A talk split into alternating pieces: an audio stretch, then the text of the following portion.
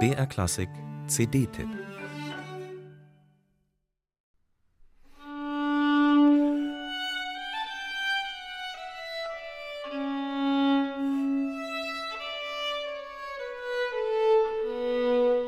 Das Stift St. Florian in der Nähe von Linz verbindet man normalerweise nicht mit Barockmusik.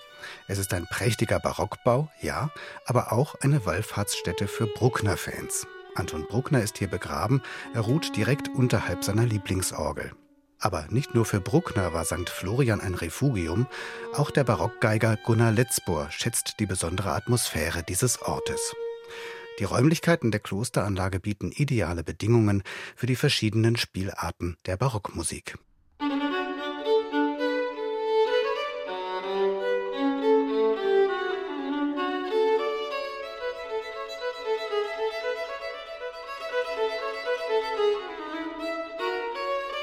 In der Corona-Zwangspause hat sich Gunnar Letzbohr intensiv mit den Fantasien für Violine Solo von Georg Philipp Thielemann auseinandergesetzt.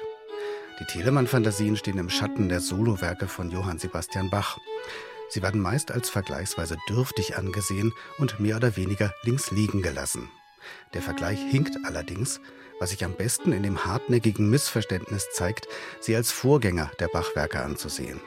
Tatsächlich aber sind sie später entstanden und die vermeintliche Dürftigkeit ist einem sich verändernden Musikideal geschuldet.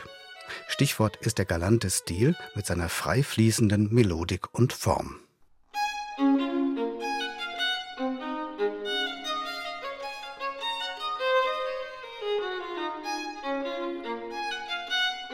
Was an Telemann insbesondere zu Lebzeiten so geschätzt wurde, war seine nie versiegende Erfindungsgabe.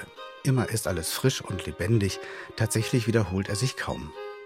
Diese reiche Vielfalt hat Gunnar Letzbohr nun für sich entdeckt und erarbeitet.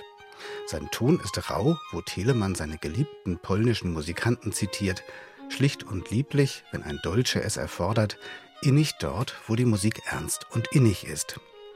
In den ersten sechs Fantasien zeigt Telemann auch sein Verständnis und seine Beherrschung des allmählich veraltenden kontrapunktischen Stils.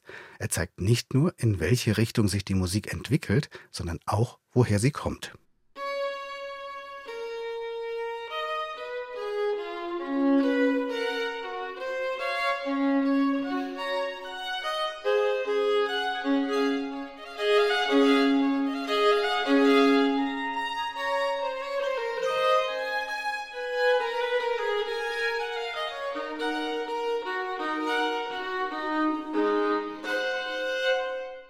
Den Telemann-Fantasien tut es gut, wenn sich ihnen ein Meister seiner Zunft wie Gunnar Letzbohr mit seinem gesamten Können zuwendet.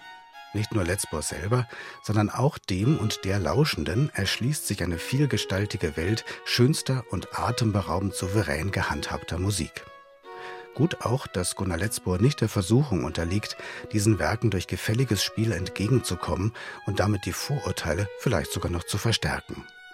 Im Gegenteil, mit fantastischem Geigenklang und subtilen Details in Tongebung, Phrasierung und Intonation arbeitet er die blanke Substanz heraus, die diese Werke tatsächlich besitzen.